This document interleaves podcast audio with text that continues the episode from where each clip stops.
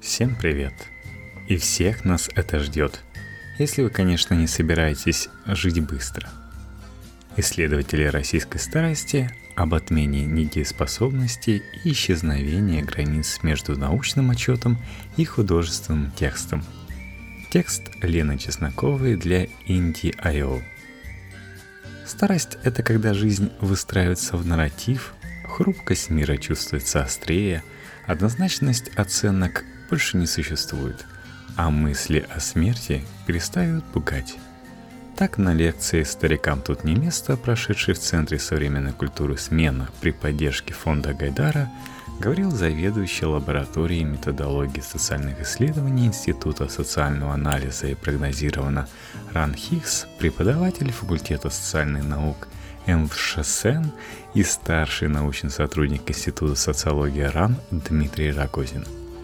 Последние несколько лет он изучает стариков и долгожителей – Количественные исследования со временем сменились многочасовыми глубинными интервью, но подводить итоги пока рано.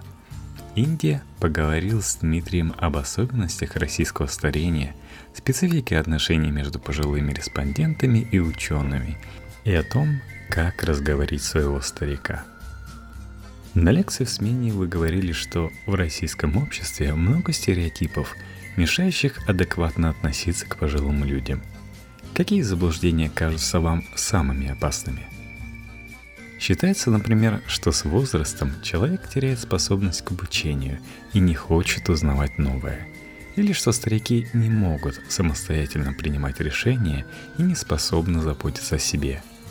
Пенсия – это время отдыха – еще один стереотип, потому что на деле пожилой человек, как правило, не мыслит себя без труда – не принято думать, что у стариков есть секс и интимность. Якобы они живут только духовным. Но ведь духовный мир без интимности невозможен. Старик у нас будто бы вовсе лишен человеческого. Это биологическое существо, в котором нужно просто поддерживать жизнь. И это жуткие представления. Согласны ли с ними сами старики? Да, и в этом и главная трагедия. Если бы они сопротивлялись, Тут вспоминаются марксисты и неомарксисты, которые утверждали, что основная характеристика угнетенного класса – состояние отчуждения, признание нормальности существующей ситуации. И это проявляется, например, в сравнении себя с другими. Старик смотрит телевизор или читает газету и говорит «Посмотрите-ка на этих иностранцев, придурки какие!» Несмотря на то, что многие семьи в России разделены территориально – потому что у нас принято как можно раньше выталкивать детей за лучшей жизнью, которая, разумеется, существует только очень далеко от дома, население страны крайне немобильно. Загранпаспорта есть только у 14-15% граждан, и после 40 люди, как свидетельствует статистика, почти полностью перестают выезжать не то что на море, а в другую область. При этом новые впечатления и смена среды один из базовых принципов благополучия. Не могу сказать, что это только наша проблема. Путешествующие европейские пенсионеры во многом мифологизированы. Прослойка обеспеченных граждан там тоже не очень широкая. Зато на Западе сейчас наблюдается то, что я бы назвал ренессансом старения. Появляются фильмы с пожилыми героями, где есть и любовные линии, и приключения, и юмор. Старики приходят в моду – становятся лицами известных марок. Впрочем, в России тоже есть отдельные примеры.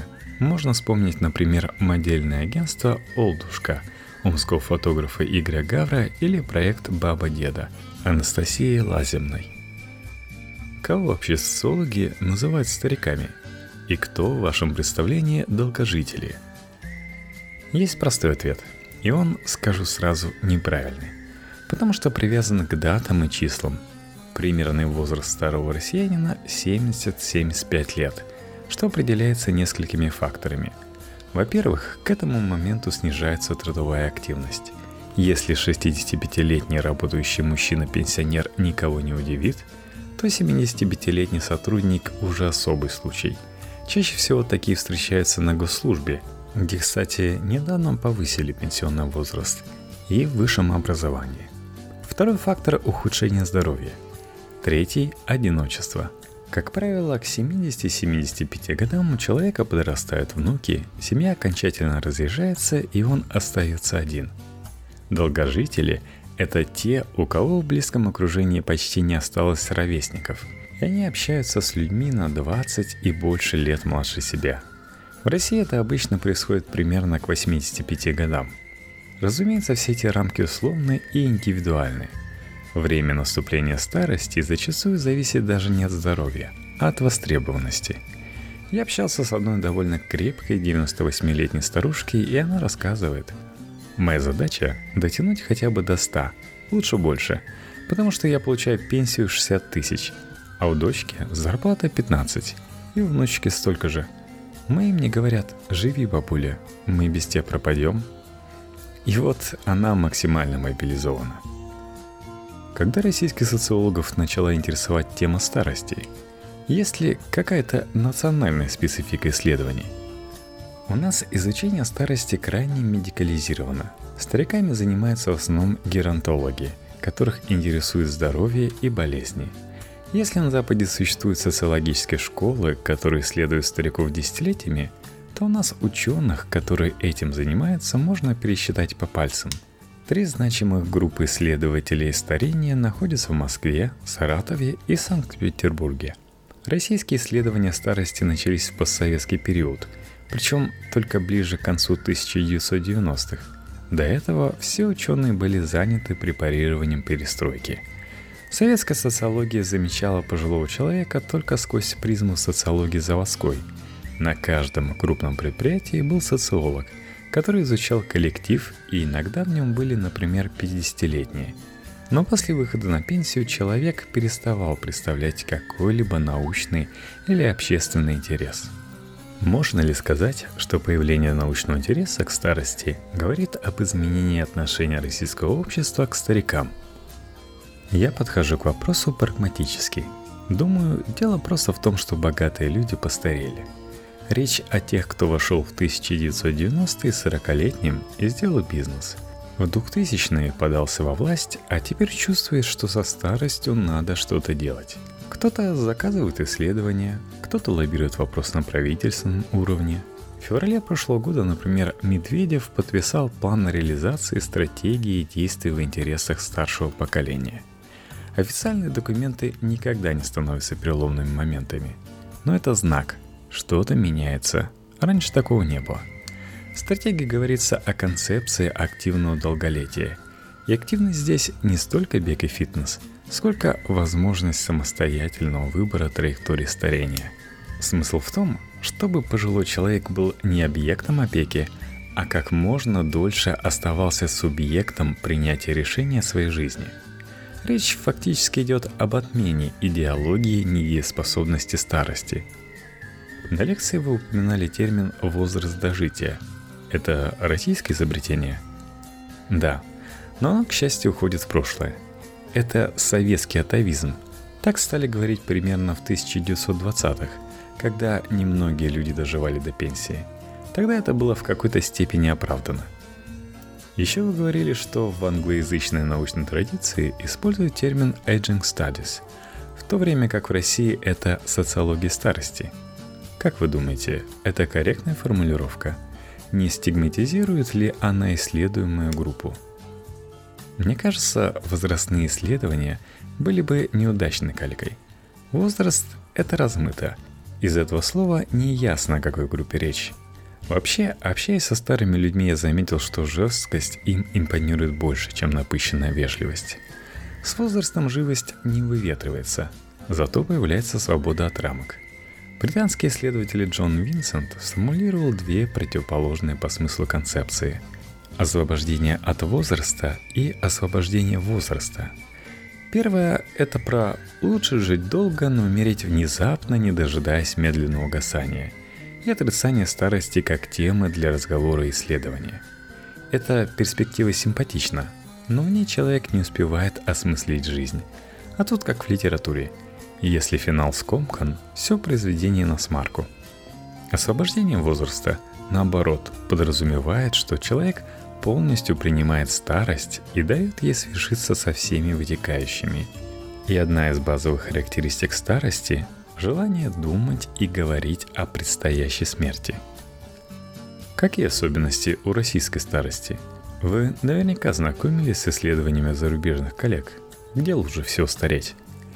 К сожалению, я мало знаю про восточные страны, но напрашивается предположение, что старики там более востребованы из-за заложенного в культуре почтения к старшим. Хотя это надо проверять.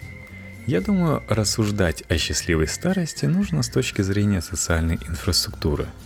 Счастливы те, кто может быть не только дома. Если человек появляется на людях, у него есть стимул следить за собой.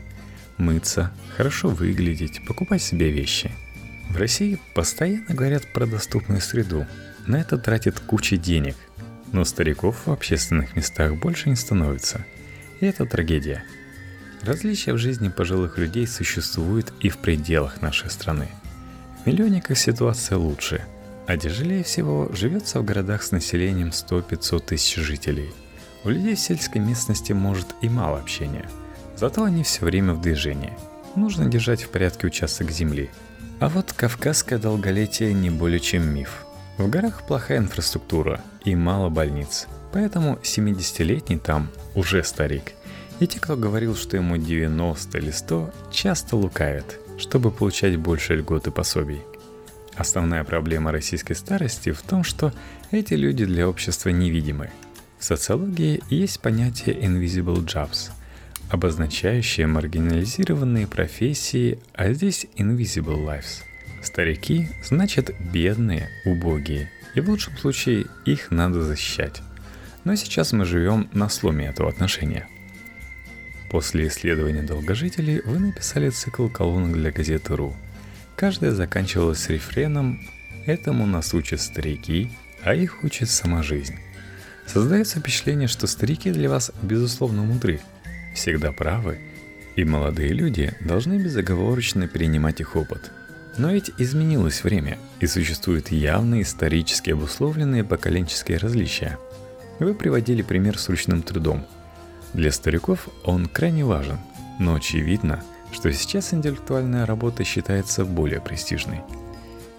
Моя позиция, если говорить языком публицистики, и гипотеза, если говорить научным языком, том, что мы не настолько разные, как нам кажется. Приведу пример. В конце 1980-х во всех западных журналах по управлению писали, что мир беспрецедентно ускоряется – и нам надо бежать за ним, быть гибкими и меняться. Оглядываясь назад, мы понимаем, что ничего революционного в 1980-х не было, и любая эпоха субъективно изнутри воспринимается как эпоха перемен. Старики нужны нам потому, что позволяют видеть на большую перспективу, а чем глубже знаешь прошлое, тем дальше можешь заглянуть в будущее. Да, изменилась структура коммуникации – Появился интернет и гаджеты, но фундаментальные вещи менее гибкие. Например, семья. Даже радикальные концепции вроде квир-теории и полиамории подразумевают, что в центре стоит пара. Ревность – это не социальный конструкт, она обусловлена физиологией. И если смотреть на человека как на биологический вид, не очень-то он эволюционировал за сто лет. Что касается ручного труда, Мир развивается циклично, и сейчас в некоторых отраслях мы по-прежнему стоим на стадии перехода от мануфактуры к условному фабричному производству. Коды для многих программ, например, по-прежнему приходится прописывать вручную. Еще по вашим публикациям кажется, что вы генерализируете стариков как создания, безусловно, добрые, глубокие и располагающие. Это фигура речи – при этом, кажется, одиночество в старости не всегда свидетельствует о бессердечности детей и внуков. Часто это логичный итог того, как человек выстраивал отношения с близкими на протяжении жизни. Ваша аргументация типична, я постоянно ее встречаю. Но один из элементов старости – это отказ от развлечения мира на добро и зло. Не нам судить – это базовая христианская ценность, которую знают все пожилые – я думаю, мы должны поучиться у них отказывать от оценок. Все, за редким исключением, можно простить или принять как данность. И тогда, даже если старик кажется вам абсолютно несносным, вы заметите краски в его судьбе которые дадут возможность говорить о нем с восхищением. Мы сейчас выходим в область этических норм, и это закономерно. Я начал лекцию с того, что оговорился. Пока мы не занимаемся исследованием, мы на подступах к нему. У меня нет объяснительных моделей и гипотез. Чтобы они появились, нужно расчистить поляну, определиться с этическими маркерами. Мы не призываем бежать общаться со своими стариками, хотя это было бы здорово – Наша задача – усомниться в собственной правоте, посмотреть на ситуацию рационально и понять, почему мы там, где мы есть. Но если вас заинтересовала тема, дайте себе задание. Продержаться своим стариком 30 минут, хотя бы 30, потому что с родными всегда сложно. Общий план беседы – это главное событие жизни. Подготовьтесь к разговору. Найдите дома документы, разметьте вехи – рождение, окончание школы, грамота за трудовые заслуги, брак. Начните с разговора о родителях. Дальше есть хитрости по дополнительному маркированию. Бабушка, когда ты была счастлива? А когда ты больше всего плакала? Поставьте себе цель создать полную биографию. Конечно, я рассуждаю с профессиональной точки зрения. Своим обычно рассказывают меньше, чем посторонним. Мой отец другому интервьюеру – тоже выдал вещи, о которых я никогда не знал. В этом плане у меня с близкими те же проблемы, что и у всех. Вы знакомите героев исследований с результатами? Обязательно. Это одно из требований профессиональной этики. Самое сложное в исследовании не начать, а правильно завершить. Если ты для старика единственный, то у тебя, как бы грубо это ни звучало, таких сотни. Конкретный человек поражает, вызывает слезы – но в день у тебя минимум по три интервью. Этика исследования состоит в том, чтобы постепенно увеличивать эмпатию, создать отношения, располагающие к откровенности, а потом плавно вывести человека из этого состояния. Идеальный способ – показать результат труда, публикацию, книгу, рассказ. Но закончить отношения не всегда получается. То есть неэтично, например, поздравить бывших респондентов с Днем пожилого человека – это было бы даже хорошо. Просто когда респондентов 9000 это трудно. Конечно, можно работать по другой схеме. Отобрать группу из 20 человек и много лет изучать ее в динамике. В этой ситуации эмпатичный личностный контакт более вероятен. Но это будет уже не только профессиональная позиция. Вы берете на себя дополнительную социальную работу. И это новая, самостоятельная задача – я думаю, наиболее экологичное развитие социальных исследований – это методология, которая называется Participatory Activity Research. Она подразумевает, что исследуемые перемешиваются с исследователями, а еще в работу вовлекаются люди, которые обычно принимают решения. И целью должно быть не получение знания, написание отчета, статьи или книги, а запуск и организация некой деятельности, которая приносит пользу всем участникам – то есть хорошее исследование старения – это когда социологи работают вместе с НКО, волонтерами, журналистами, режиссерами, документалистами, чиновниками. Мы до этого пока не дошли, но это было бы по-настоящему круто. Поддерживать такие конгломерации тяжело. Зато тогда не возникает вопроса «поизучали, и что теперь?» Исследуете ли вы людей, у которых проявились деменции – Пока мы общались только с теми, кого условно можно назвать ментально здоровыми. Хотя у некоторых время от времени проявлялась забывчивость. Они не узнавали родственников. Исследовать людей с изменением мышления было бы интересно, но нужна специальная подготовка. И социологам в этом случае нужно работать в связке с врачами и клиническими психологами. Я уже сказал, что старики в России невидимая группа – но внутри нее есть еще менее видимые дементные лежачие. Это вызов – сделать так, чтобы они заговорили. На лекции вы говорили об исследовании сексуальной жизни пожилых людей, и некоторые слушатели в зале явно смутились. Часто ли вам приходится сталкиваться с такой реакцией? Табуирована ли эта тема в научном обществе? Разумеется, поначалу это шокирует. В аудитории всегда есть такие люди – мы не можем позволить себе думать, что у нашей бабушки была куча любовников, и что она испытывает кому-то чувство такого характера. Эта тема окружена множеством степеней защиты. и устранять эти барьеры – отдельное направление работы. Я не знаю, как ее делать корректно. Я не занимаюсь сексуальным просвещением. Но я уверен, что стереотип об отсутствии интимности у стариков должен быть развеян. Вычеркивание телесности – это вычеркивание себя из жизни. Один из главных маркеров того, что в доме есть старик – это запах. Они редко моются, не переодеваются, не используют кремы, хотя кожа ужасно шелушится, питается чем попало, потому что не видит смысла в том, чтобы следить за телом, которое им неприятно, и потому что чувствуют нет для кого. Все это напрямую связано с сексуальностью. То, что старики лишены ее в социальном смысле, лишает их жизни. Вы несколько раз подчеркивали, что ваша работа с пожилыми людьми – это еще не исследование – но наверняка после нескольких лет изучения вы заметили какие-то закономерности. Какие у вас промежуточные итоги и что вы будете делать дальше?